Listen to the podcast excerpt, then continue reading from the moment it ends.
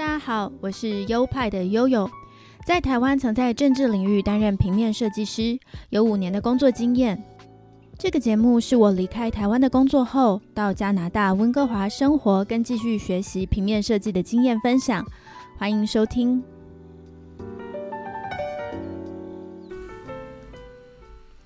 嗨，大家好，欢迎来到优派 Podcast EP 七十三，我是优派的悠悠。Hello，大家好，我是优派的 Leo。这个星期国际先关注的应该是中国的二十大。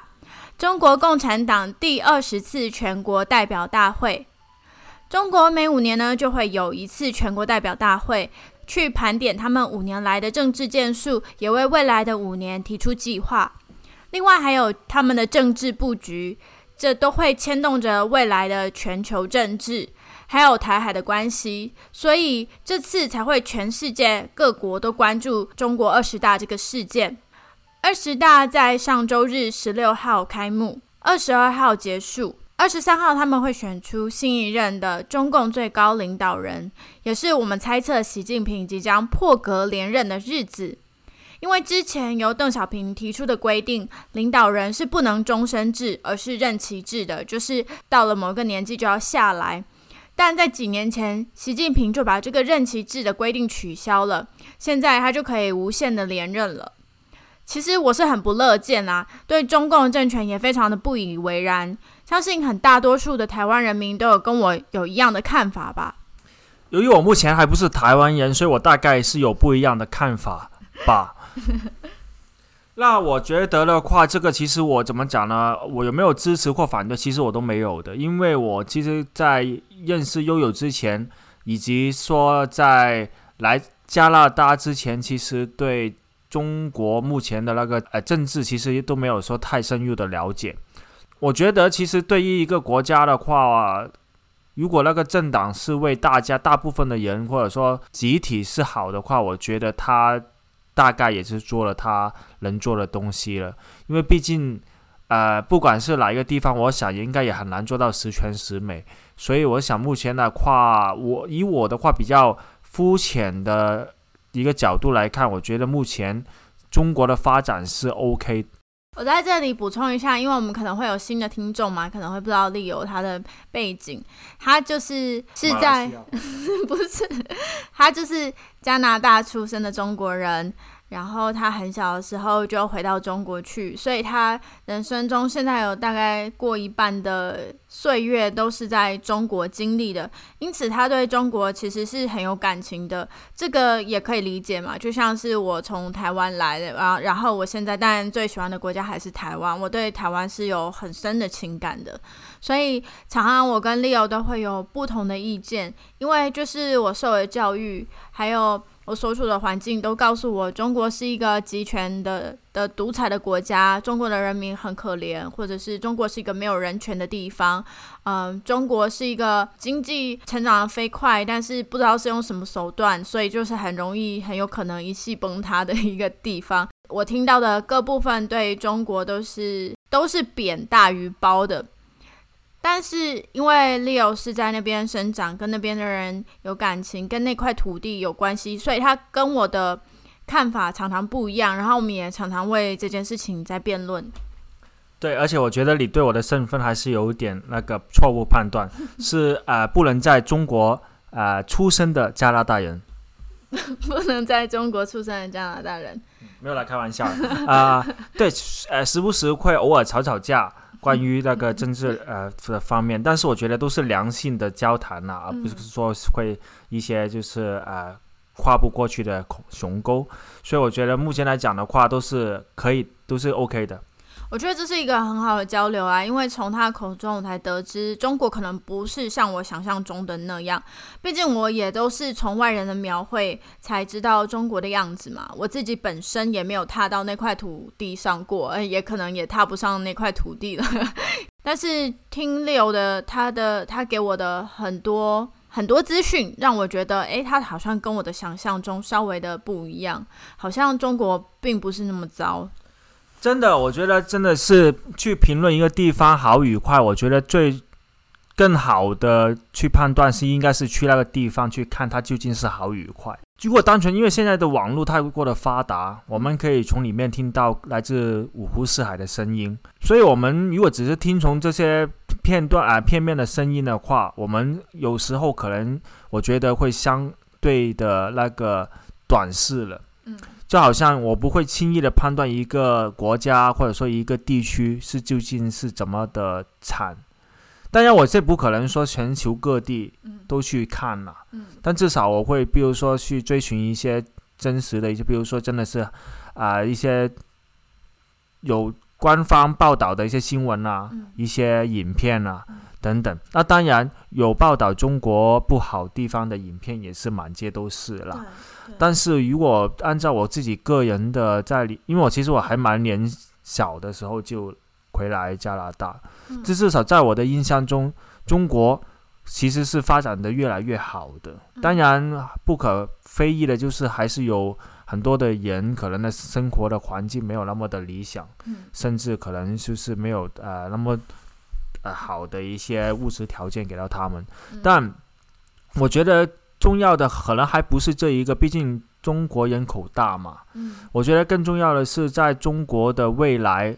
或者说近几年，或者说近一二十年，嗯，这个绝对，呃，这个贫穷的人口，或者说这些生活的比较困难的这个人口，会不会不断的大，还是说不断的他们走向越来越好的生活？我觉得这也是应该要看的一个东西吧。因为如果只是单纯看他们有很大部分的人生活如何的如何的不好不理想，那其实也是比较片面的。因为世界过各地都会有很多生活的不理想的人。嗯，如果我们把它放大化化的话，呃，放大来说的话，其实每个国家都有我们该批评的地方。嗯，嗯。那我最近我有看这个频道了，它叫做呃鸡蛋四十年，嗯，蛮有意思的。对啊，我为了要嘲笑他，我都一直取笑他，叫他鸡蛋四十年，鸡蛋四十年，他是鸡蛋啊。激荡，脑力激荡的激荡，激荡四十年。嗯，他那个频道蛮有趣的，他是一个介绍中国的历史频道。他从一九七八年的中国历史开始介绍，然后一九七九年、一九八零年这样子推，然后总共介绍四十年，一年为一集。然后就是在一集里面介绍当年发生了什么重大的事情，甚至有一些是足以改变历史的事件。那他的分析我都觉得做的非常的详细哇！要做那一集，可以感觉到制作团队不知道是不是团队，反正就是制作那个影片的人呢，一定是花了大把的心思，因为他不仅是要讲述历史事件，他还有一些像是历史画面或者是报道等等，都要去把他们做功课找出来。所以我觉得那样那个频道其实做工是蛮用心的。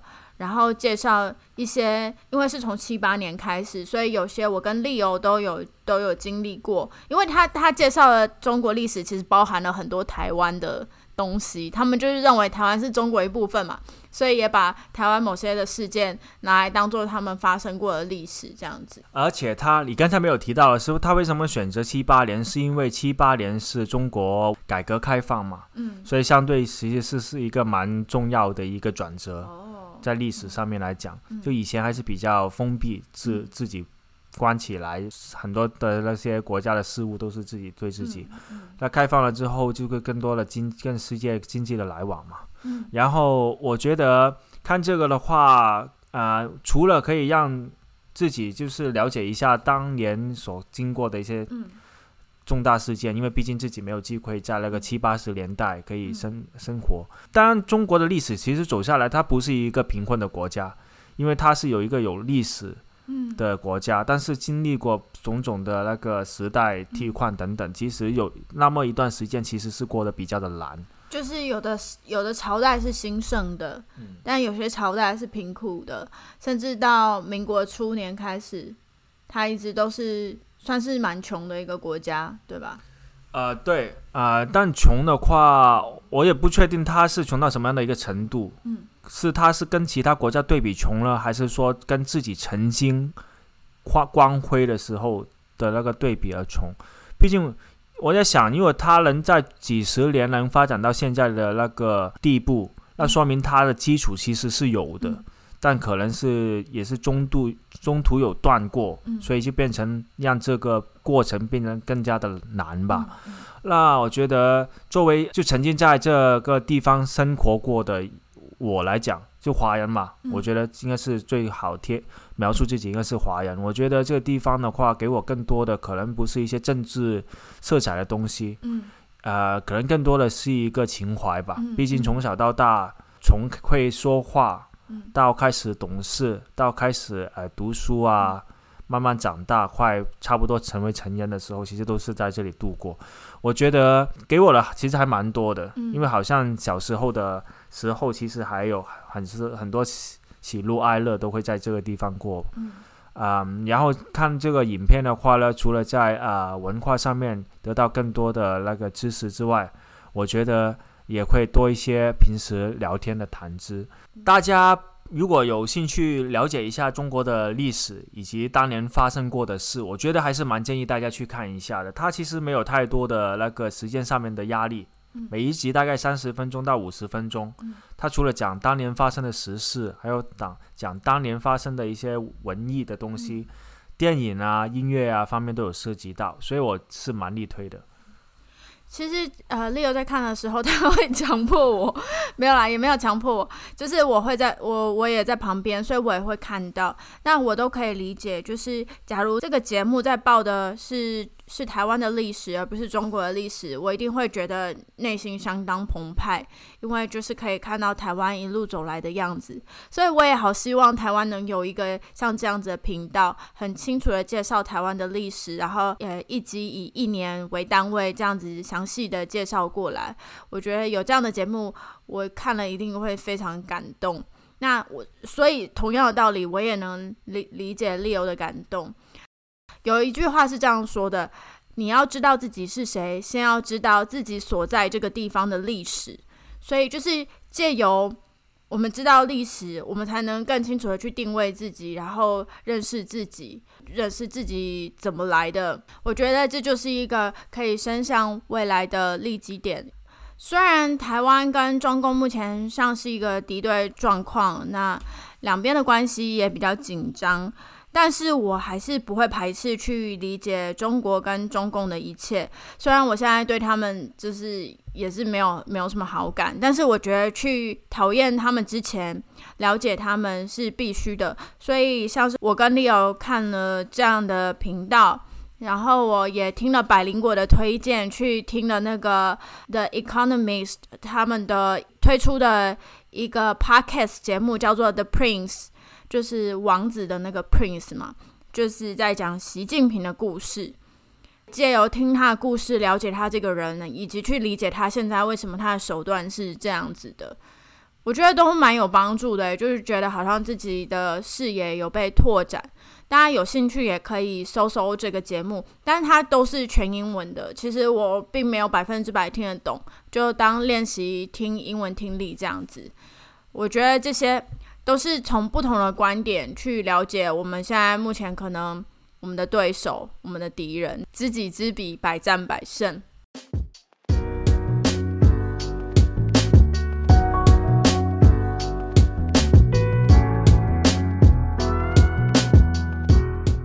其实加拿大在上个周末也有选举哦，是要选议员跟市长。我虽然没有投票权，但是也有陪 Leo 去投票。对，呃，在有一个呃月薪风高的晚上，我们在吃饭的时候，突然有个人敲门，然后呢，我本来觉得，哎，这种敲门的话，肯定就是一些无厘头的，可能宣传啊，或者说宗教的一些呃东西，所以我本来不想去理睬。但后来见他敲的那么有诚意，我就出去开了一下，然后就对话，原来是一个啊想当选议员的一个白人年轻人过来想。跟我们介绍他的那个证件，就是一个候选人啦，就是一个候选人。那我看他长得五官清秀，嗯，对吗？然后呢，他应该是一个呃诚恳的人，那我就愿意花多一点点时间去听一下他究竟想为这个地方做一点什么样的贡献。嗯，然后他就一直说说说说说说说说说说，说到我后来都有点不耐烦了。但我当时候也肯定不可能说叫他马上去呃不不限制我们的对话，然后他就继续聊继续聊，然后呢，他后面聊到要不要就是啊、放一个牌子来支持他。那我就用了一个很婉转的一个方式来跟他讲说，我们平时其实没有说做太多这种政治上面的活动，所以这次的话有点抱歉，不能帮到你。他听了之后觉得非常失望，马上走了。没有了，这是开玩笑。他听了之后，他觉得哎没关系，那确实是没关系了，嗯不可能每个人都会这样的答应他态度很正面。他态度很正面，也就是因为他这样的正面，而且他这样的一个坚持感动了我。嗯然后我就跟他说，当呃能投票的那天，我就选你了，乱承诺，我就选你了。然后，谁谁不知原来票可以选八个人，哦，可以选八个人，可以选八个人，嗯也就是我选他，我是没差，我还可以选另外七个人。哦，他是议员啦，所以他是他是要选议员候选人呐。对啊，嗯他是有候议员选可以选八个可以选八个候选人，对。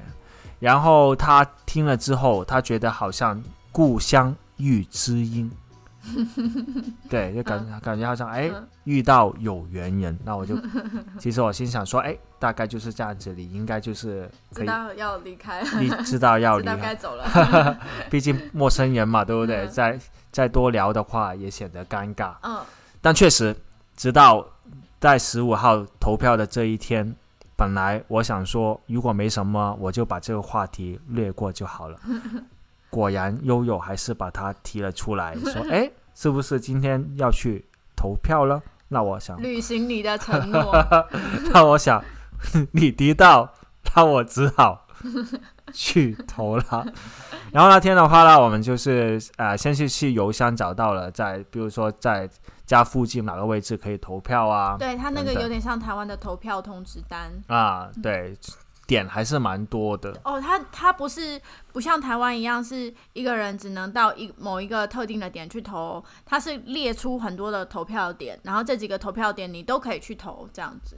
没有错嗯，然后我们就去到那个市中心附近的一个公园里面的一个很大的一个站里面去投票。然后因为悠悠他呃不是那个是还不算是我们这个城市的嘛，所对以就没有那个投票的那个身份身份去投，对，不是公民啦，不是公民哦，对嗯。然后呢，就变成我来投。那我来投的时候，他就给了一张啊、小白纸，然后给了一支那个马克笔给我去那个去投票。他有登记你的身份吗？有登记身份啦 OK，OK 就该给的证件我都有给他。嗯然后呢，他就让我选。呃，其实我要，我觉得我要对不起那个哥们的，因为呃，在里呃那个人选的里面嘛，嗯，我除了他，我还选了另外一个我毫不认识的人。你都乱选，我觉得我手贱了，我我觉得如果我选他的话，我好像在表上面就很很空荡荡，很孤单，嗯很空荡荡的。那我选了一个就是华，就是就是亚洲人，嗯，一听就是亚洲人的名字，我还选了他，所以他希望对方会感谢我这一票吧。我都我都觉得他乱选，然后我就觉得蛮生气的，我还念了他，我觉得不可以这样，这样很违背民主的精神哎。但其实民主的真谛，也就是说，我们有自由去选一个，对啊，你都没做功课，你都乱选，比如说名字，名字看上去舒服，其实也是一个，不这不行啦，对不对？不行，这个这个以后还是要加强一下民主的教育哈。对对对。对，那对比中国呢？这个同一个礼拜，这两个国家，中国跟加拿大两个发生的事情呢，真的是对比相当强烈啊！一个是独裁，一个是民主。那 Leo，你喜欢这个投票的民主制度吗？还是你喜欢你就喜欢那个中国独裁的样子？就像我之前说的，其实我对政治其实真的是涉世未深，真的是没有太多自己过往的一些深究，但我只有自对自己的对理解了，嗯对，就我比较主观意识上面的东西了。嗯呃，我其实觉得，如果说中国是独裁的话，我觉得更多的是它不是完全民主吧。嗯呃，要我选的话，呃，我真的不好选，说哪一个是更加的好。这两个我觉得哪一个好，这真的不好说。你你说你问我我是哪我喜欢哪一个吧，哈，是吧？不是说哪一个更好。啊，你喜欢哪个？我觉得啊，让我更舒服的反而是中国的那一那一个制度，哎，对啊，就不用管，而不是说独裁，这不是说独裁，而是说这一个制度好像让我更加的自由，哎，因为在这里其实老实讲，因为我不太。去关注政治的话，其实我对他让我所选的那些所有的人候选人，我都不认识的。所以要关注啊，民主的，我就说民主的精神就是这样，民人民要去关注政治啊。因为如果你没有这样子的投票制度的话，人们根本就没有机会去接触或者是去了解这个制度。确实是我能理解，就好像如果我不关注的话，其实这民主对我来讲，其实也是空民主来的。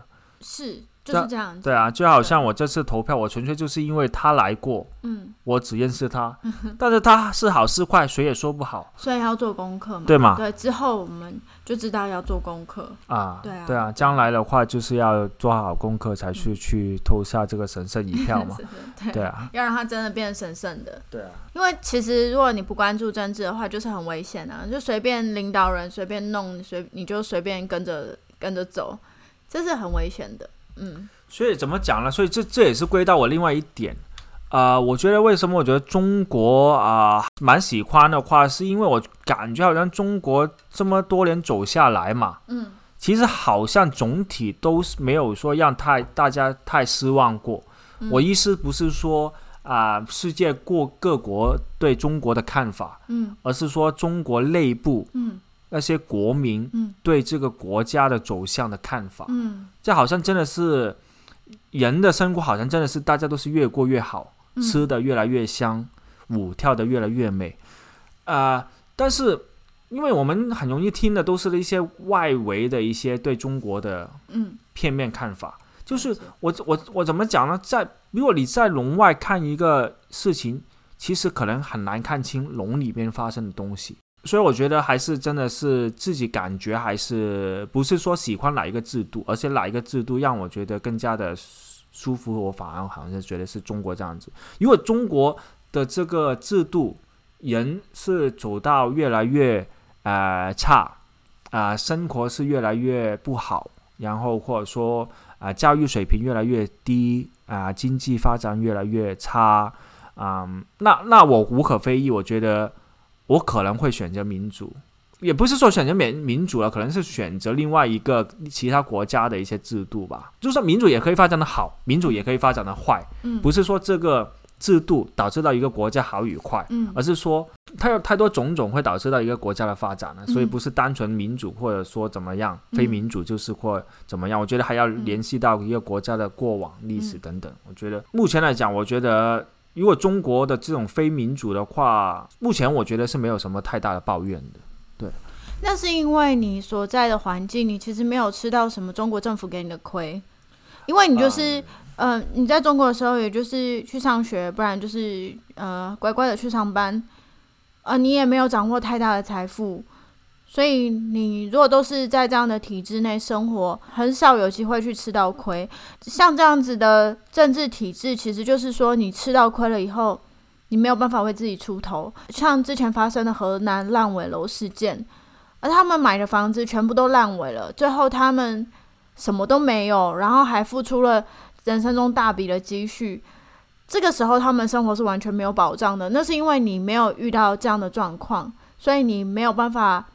体会到这个这制度的缺失，呃，我觉得人，我觉得我们很容易就是因为一些很表面的一些事情来判断一个国家以及那个政府是好以及以及快，甚至糟糕。嗯，但我觉得看这个呃鸡蛋几十年来的给我的一个好处，就是它坚定了我对一个事情的一个客观性。嗯，我们不能那么。直面的去看待一件事情，我们要看这个事情过后的几年会不会因为这个事情能学到东西而去改变。因为作为中国算是一个人口比较大，嗯，地也比较广，嗯，的一个国家来讲，嗯，什么事情都有可能发生，嗯，坏到就是大家都不能承受的事情也会发生。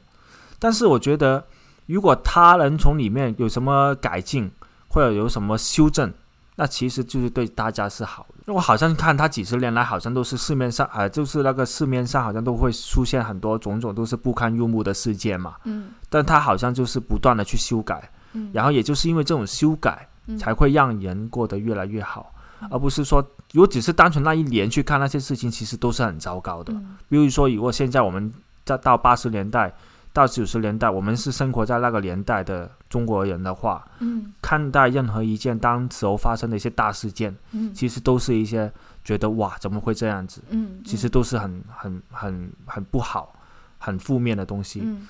但回过头来看，如果中国一直都不改，嗯。或者说恶化，嗯。那我想可能这样的政府应该是值得批评。嗯。但如果呃相对言不是，是反而是越做越好，嗯，或者说从里面吸取一些教训，嗯以后不再犯嗯，那其实我觉得那不该抱怨呢，因为就算民主，嗯也不一定能把这个事情搞定。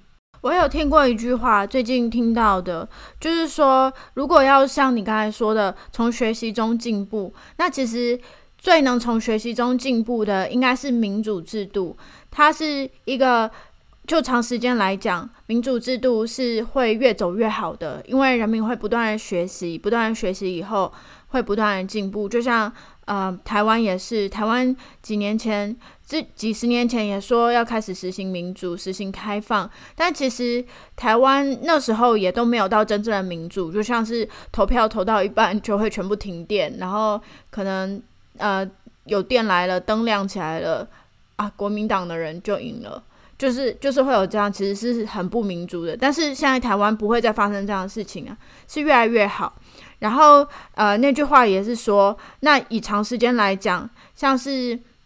这种社会主义的国家，它反而会越走越糟的，因为人们并没有机会去学习怎样去经营一个、怎样去让一个国家的制度嘛，所以它一直都是依靠一个领导人在帮他们做决定。那你他们必须要期待领导人一直都是保持好的，一直都是有能力的，整个国家才可以迈向进步。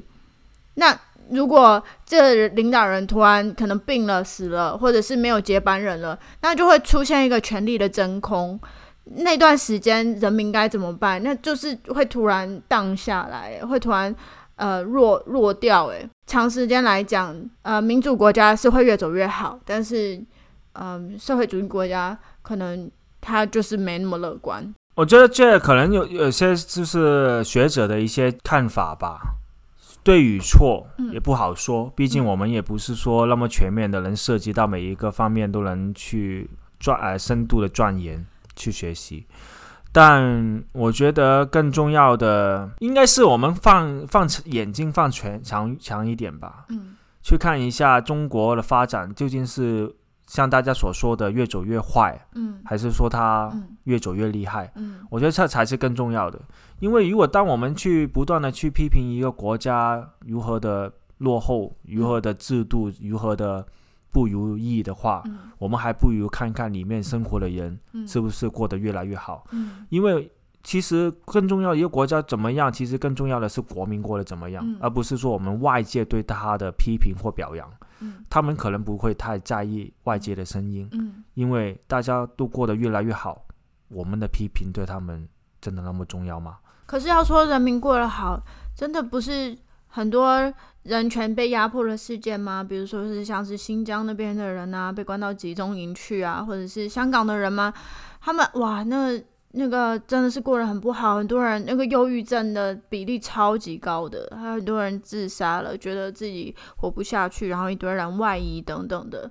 那这样子真的有算人民越过越好吗？我觉得这些东西我觉得不好说，因为我觉得我是一个以事实为根据的人，嗯对吧？嗯在我没有那个呃亲眼看到的话，我觉得其实这都我不我不下我不下定义了，嗯，对？吗？这毕竟的话，如果我跟你是站在同一个角度的话，我就是肯定了这个事情，嗯，对吗？嗯但如果我肯定我肯定了，那我觉得这样子有点呃不够客观，嗯因为我也只是呃听了你，嗯因为跟你的关系而肯定了。嗯，但你其实也是可去听别的那些传媒啊，去听别的新闻报道嘛。那就是那个报道的话，就算它有百分之七十的真，那它也还有百分之三十的假的，的不存在的可能性啊。那我直接的判断的话，那其实这百分之三十，那我就把它绝对肯定了。这我觉得好像也不是很很理智吧。对吧？当然我能理解，就是你说的这些事情，因为确实它很多地方都是说的是是就是有在发生嘛。回到上一个点，就是说，你说啊，像中国的国这样的一个制度的话，其实很依赖啊那个跨世的那个人，对领导者，领导者。但其实我想说，就算民主的地方，其实也很依赖。对，当然如果那个呃当权的那个人如果做的不好，大家是有发言权可以指正他。其实很难平做一个平行对比。嗯，一个国家同时走民主，同时走非民主，就算哪一个是做得更远，嗯，哪一个会做得更好，嗯，永远都是无法正向对比的。因为一个国家里不可能同时走两个制度。但我觉得还是要看历史啦，对吗？不是说民主放到中国，就是每个人都有那个手头上那一票，然后啊，一个国家分成好多个党派。嗯，因为像中国这样的人口的话，如果万一真的走上民主的话，肯定会有无数个党派出来，无数个组织，无数个呃声音出来。嗯，那究竟这样子就是像大家所说的，这次绝对的好吗？这个绝对是怎么来的？我觉得是存在疑问的。在没有一个事实的根据下，我们说话很可很容易会说成一些是绝对，就像刚才你说的，绝对越来越好，绝对越来越糟糕。但这个绝对的话，是真的是绝对吗？其实可能回头到十年后、十五年后，可能到时候才会知道。这让我想起我最近在读的小说，是加拿大非常有名的女作家 Margaret Atwood。他所写的侍女的故事，然后这是一个虚构的故事，但是他就是在说，有一群基督教某一个教派的一群狂热分子，他们占领了美国的某个地方，然后成立了一个一个国家，一个像乌托邦一样的国家。然后那个国家呢，就是把剥夺女人所有的权利，因为就像圣经里面的，呃，他们觉得女人是次于男人的，因为女人是用男人的肋骨做出来的。所以他们有很强烈的这样的意识，就是男人是呃出外打拼，然后掌握权力，但女人的工作就是只负责生小孩。那偏偏那个时代，在故事里的设定是那个时代，他们非常多的妇女有不孕症，所以少数的剩下的来可以生小孩的女人呢，就会成为侍女。她们最大任务就是为国家生小孩，所以他们会被派遣到不同的。权贵的家里替那个家庭生小孩，反正就是他们要跟那些不认识的权贵做结合，然后为他们生孩子。等生完孩子，他们就会再被分配到下一个权贵的家里，然后再为那个家庭生小孩，这样一直不停生，就是他一辈子的的任务。好，这是在我们听起来一个非常非常。令人毛骨悚然的一个国家制度。可是那时候，呃，故事女主角她是一个侍女，她就在询问他们家的，就是她的那个老板，就是她被派遣到那个家庭为那个家庭的主教生孩子嘛。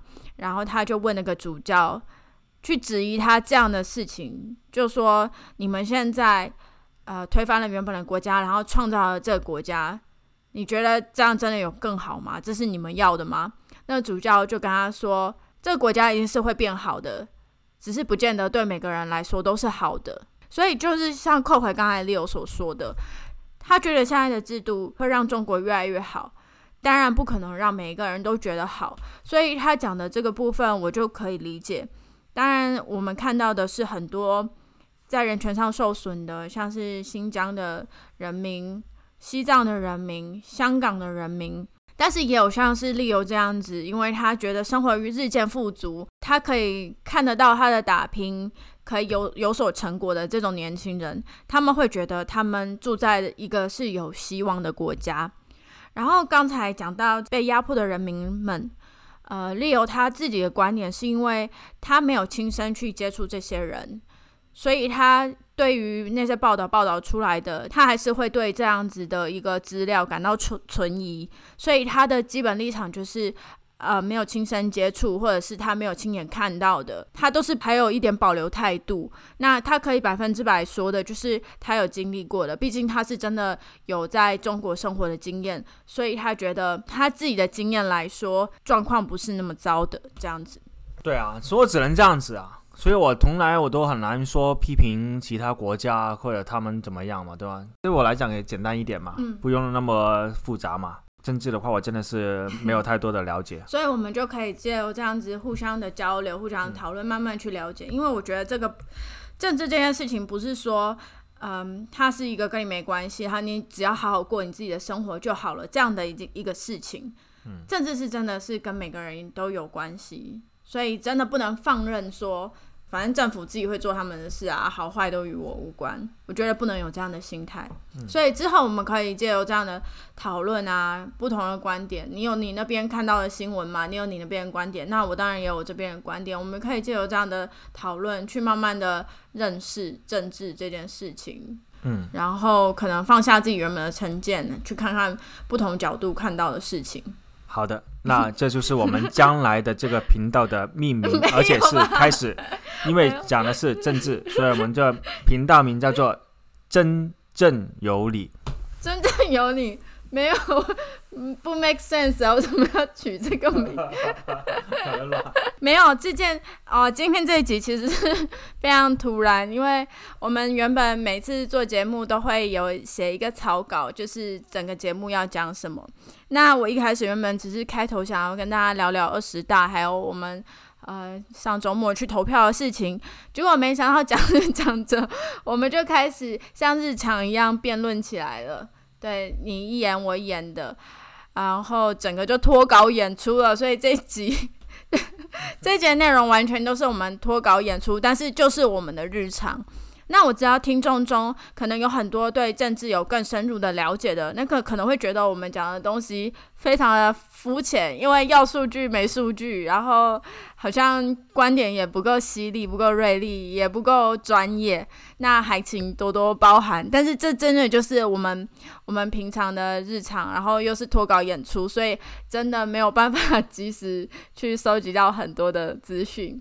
但是我觉得。我觉得像是我在台湾真的比较少听到像利友这样的观点，因为啊，他就是在那边长大的中国人嘛。那我觉得可以访问到一个中国人，听听他的想法，还有跟台湾大多数民众不一样想法的意见，我觉得也是相当宝贵的。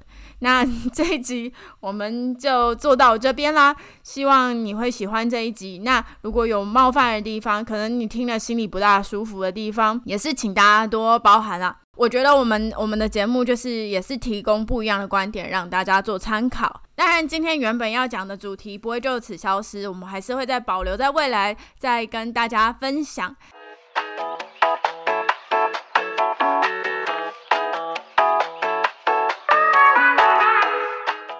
大家喜欢今天的节目啦！喜欢的话也欢迎你们分享给你的亲朋好友们。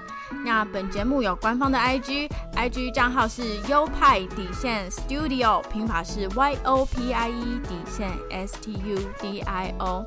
最后啊，最重要的是本节目有赞助的机制，赞助的连接就在每集的节目说明里面。希望大家也给我们一点支持哦。好的，那所有的内容就到这边，我们下周再见喽。哎，这一集既然是大家即兴 即兴表演的话，又不是没有太大，没有像之前那么多做功课是吗？就那个赞助机制，就大家，对吧？随缘吧，哈，随机啦。对对对对对，啊，OK，那谢谢大家的今天的支持哈。如果刚才有什么观点的话，是有让你觉得不太同意的，但也是。希望你能理解，对吧？毕竟也就是说各自各自的一些观点而已嘛。对对，大家应该会很讨厌你这种拥护中国的观点吧？如果讨厌的话，我下次我就 遇到这个话题我就转弯转弯了。那我在这里跟大家说拜拜喽，拜拜，拜拜，下一个。